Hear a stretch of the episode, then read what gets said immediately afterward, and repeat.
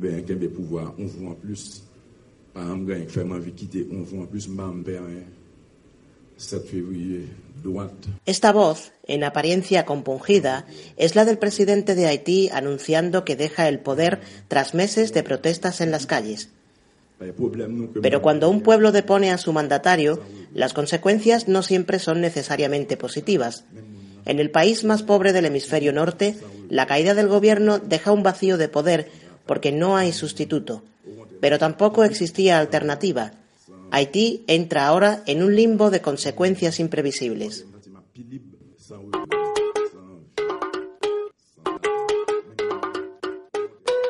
Perspectiva Internacional con Jorge Morato. El presidente saliente se llama Joseph Martelly, pero antes de ostentar el cargo se le conocía como Sweet Mickey, cuando era una estrella del carnaval y cantante de un popular género autóctono. Sin formación ni experiencia, ganó las elecciones en 2011, aupado por su carisma personal y por la violencia política que se desató tras acusar de fraude al gobierno. A él le tocó gestionar las consecuencias del terremoto que en 2010 mató a unas 160.000 personas y la posterior epidemia de cólera que terminó por devastar el país.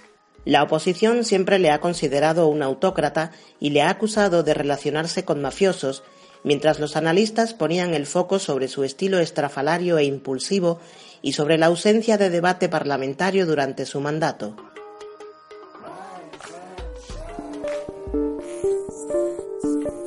Certezas e incertidumbres. Su presidencia expiraba en estos días, pero Martelly no tenía quien lo sustituyese a pesar de que en su momento se convocaron las preceptivas elecciones. La primera vuelta de estas se celebró el pasado octubre. A ella concurrieron 54 candidatos.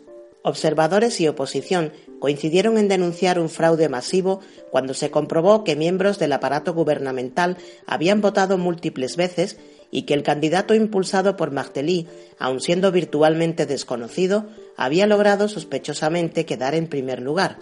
Nunca se permitió a nadie verificar los resultados.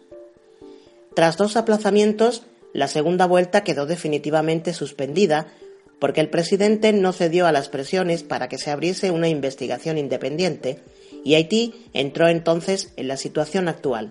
El gobierno en funciones debía dimitir, pero no había quien lo sustituyera. Desde entonces se han sucedido más de tres meses de protestas en las calles casi a diario, a las que se han unido estamentos del antiguo ejército, que lleva desmantelado desde que en 1995 el expresidente Jean-Bertrand Aristide lo disolvió para evitar que siguiera interfiriendo en la vida política, ya que la jerarquía militar asumió mal la caída del dictador Duvalier en 1986. El ahora depuesto Martelly nunca reconstituyó aquella milicia.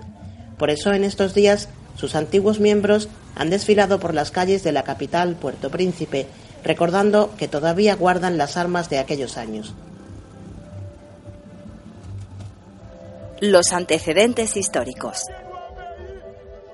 Haití fue el primer país de población negra en liberarse de la esclavitud y en crear su propia república resistió los intentos de colonización de tres imperios y ya desde la Revolución Francesa supo hallar el camino hacia la búsqueda de su propia soberanía.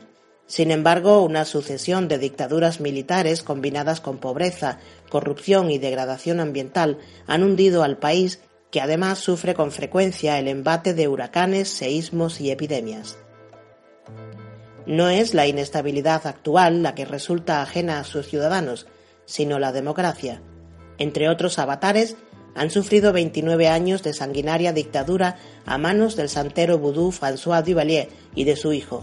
Después, golpes de Estado y sangrientos levantamientos populares ahogaron la incipiente democracia. En un país cuya situación es calificada por la ONU literalmente como catastrófica en cuanto a los derechos humanos, la población espera ahora que el Parlamento pueda nombrar a un presidente provisional que convoque elecciones en abril.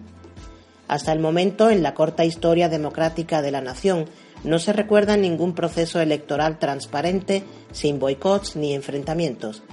Hay ocasiones, además, en que a las facciones políticas les ha llevado hasta dos años ponerse de acuerdo simplemente para convocar un proceso electoral.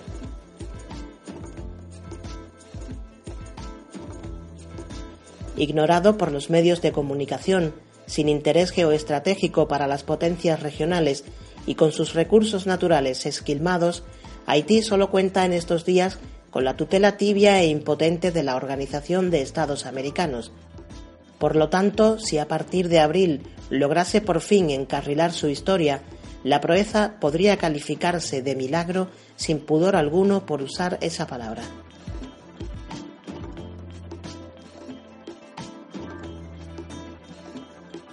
Suscríbete a nuestro podcast. Puedes escucharnos en iVoox y en iTunes.